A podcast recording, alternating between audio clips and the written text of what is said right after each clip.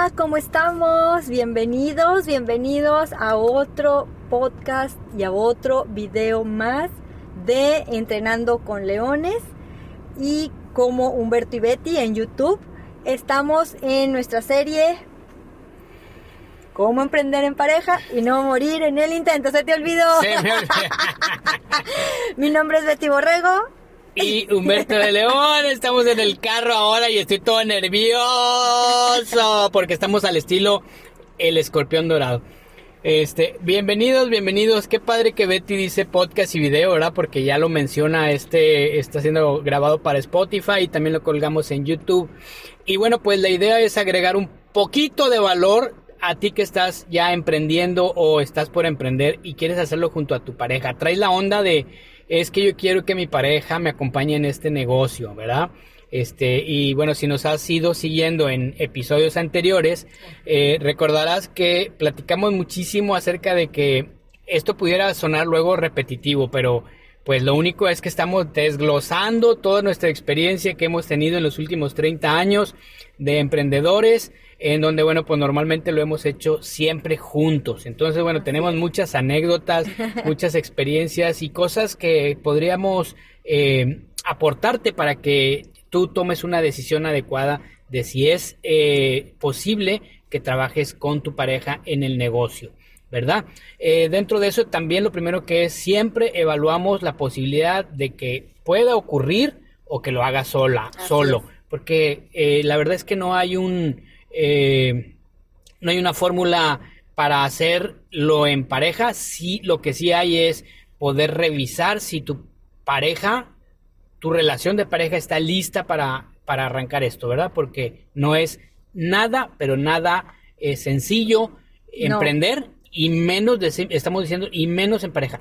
Aunque yo creo, esta es una, yo creo eh, que la gente piensa que por hacerlo en pareja es más fácil o es más divertido o es más sencillo. No, querido, no, querida. Entonces, no lo es, pero de nosotros depende que sí sea. Sí, claro. Eh, o, tratar de minimizar los, las mayores peleas posibles o los mayores desacuerdos posibles. Sí, eh, claro, eh, como lo iba a comentar, como lo es también hacerlo solo, es un desafío. Emprender es un desafío. Mira, por eso es que de cada 10 personas una emprende y 9 prefieren trabajar para alguien más, porque realmente le sacamos la vuelta al desafío.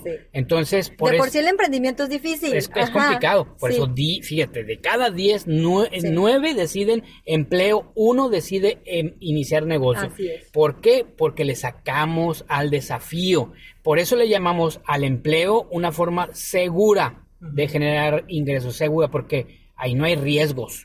No hay riesgos. El riesgo es que te despidan y entonces tú buscas otro trabajo.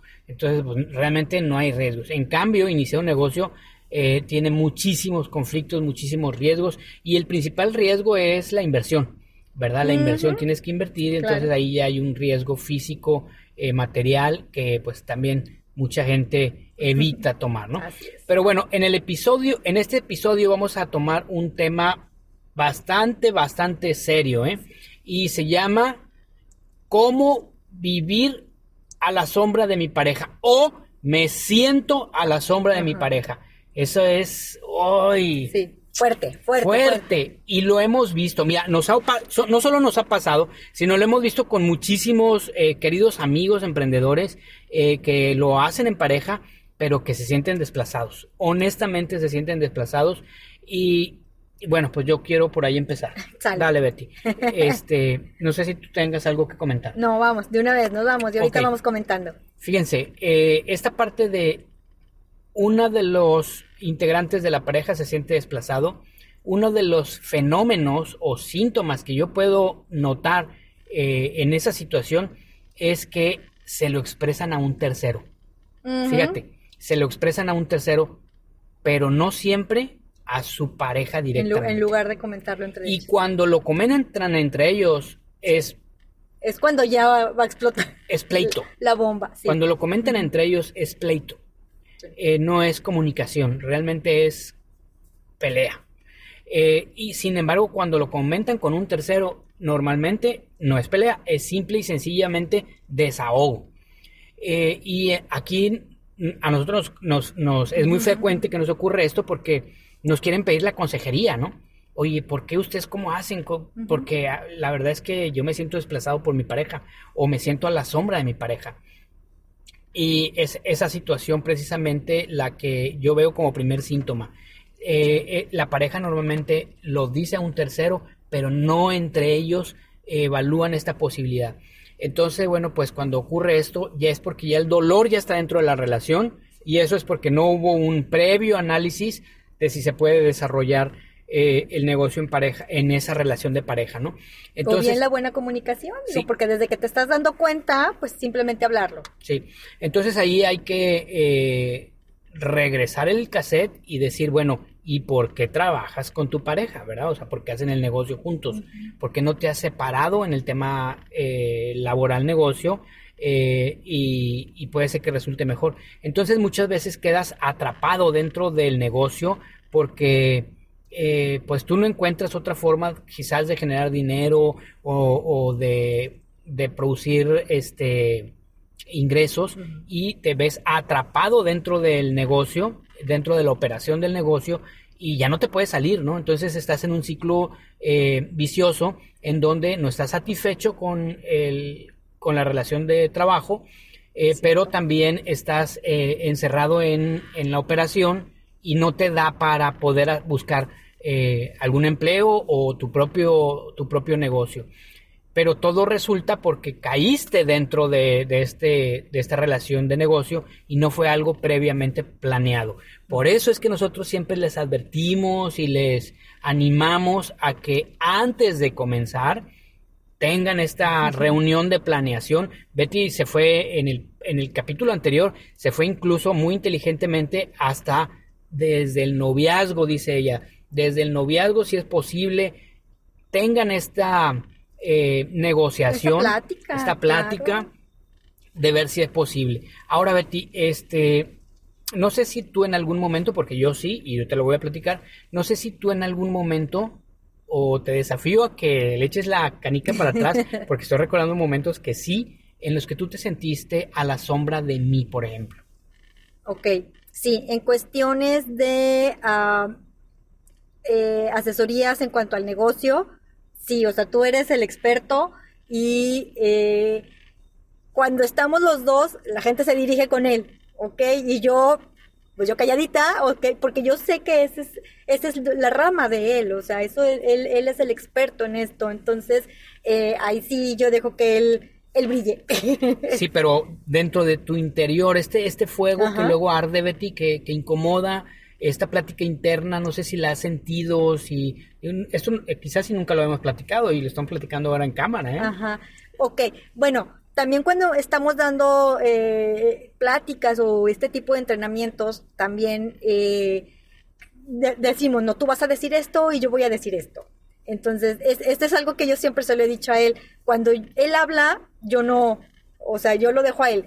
Pero luego cuando yo, yo hablo, él está interrumpe, interrumpe, interrumpe. Entonces yo, siempre se lo he dicho, o sea, déjame terminar y luego ya entonces tú ya ah, das tu, tu eh, punto de vista, ¿no? Este, pero eso sí, siempre lo, lo, hemos platicado, pero pues es algo que él tiene, entonces ya, yo ya no puedo contra eso. ¿Te desahogaste? Bueno, no era la idea. No era la idea, pero qué bueno que te desahogas.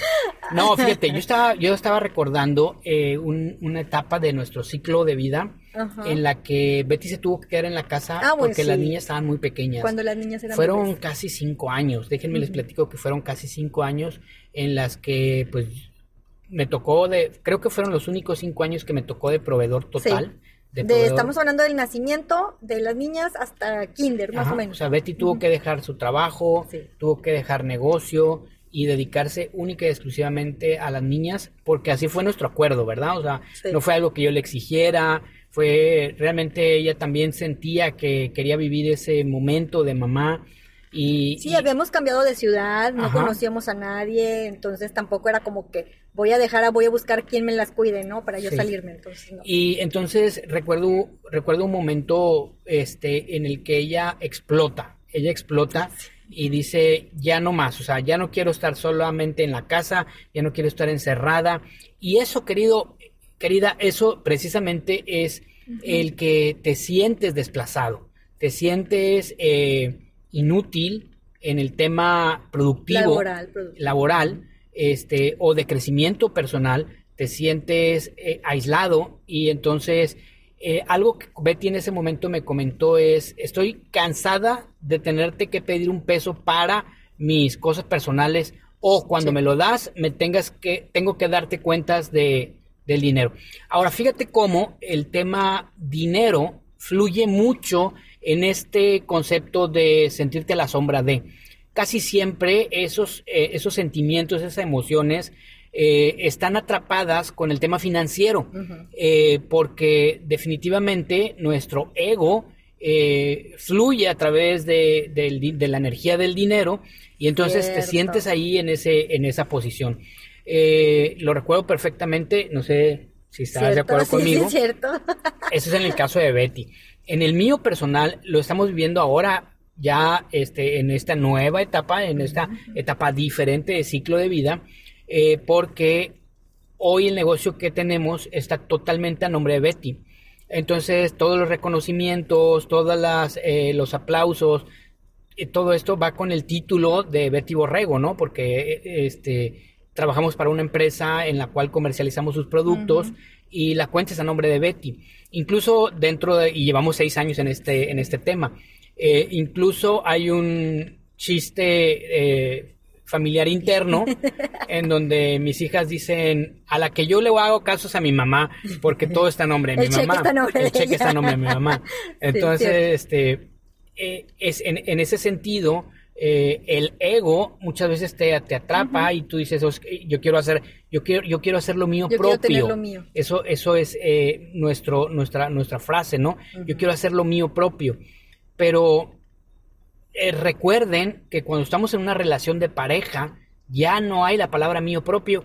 Absolutamente nada. Eh, uno podría decir, bueno, en, la ropa interior, pero ni en la ropa interior, porque muchas veces ella me la tiene que lavar y, dije muchas veces, no siempre, eh, te digas, y planchar y guardar, y entonces lo mío es tuyo y lo, tuyo es mío, abarca perfectamente esta filosofía. Y cuando uno lo abraza, entonces tienes que regresar a ese valor fundamental y traerlo nuevamente a la relación porque definitivamente eso genera conflicto en la cabeza, o sea, cuando llega el cheque, cuando se, cuando se cuenta el chiste, cuando llegan los aplausos y tú no estás en esa en ese renglón, el ego puede traicionarte y por supuesto eh, la emoción viene y sientes este celo, esta envidia, eh, pero tienes que inmediatamente abrazar valor, el valor de eh, lo tuyo es mío, lo mío es tuyo. y ahí es donde yo te animo, y eso es parte de nuestras herramientas, a que tú hagas una lista de valores fundamentales que no pasen de 5 o 6, que puedan guiar tu camino como relación de pareja.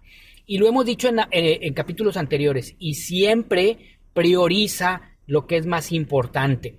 Y dentro de esa importancia, en donde siempre nosotros colocamos a Dios como el número uno, lo siguiente es la familia y dentro de esa familia es la relación de pareja. Entonces, prioriza la relación de pareja sobre tu trabajo, tu negocio, siempre. Entonces, cuando viene este conflicto, tú abrazas tu valor y tú dices, eh, me agarro de esto y pongo en prioridad mi relación antes de llevarlo a un conflicto laboral que haga que el, que, el, conflicto laboral o el tema laboral sobrepase la, relación, y entonces eso hace, puede hacer que destruyas eh, tu relación de pareja. Así es. Entonces, este, pues te animamos a que, saques pluma y papel, te sientes en pareja y formules esos cinco o seis eh, valores fundamentales.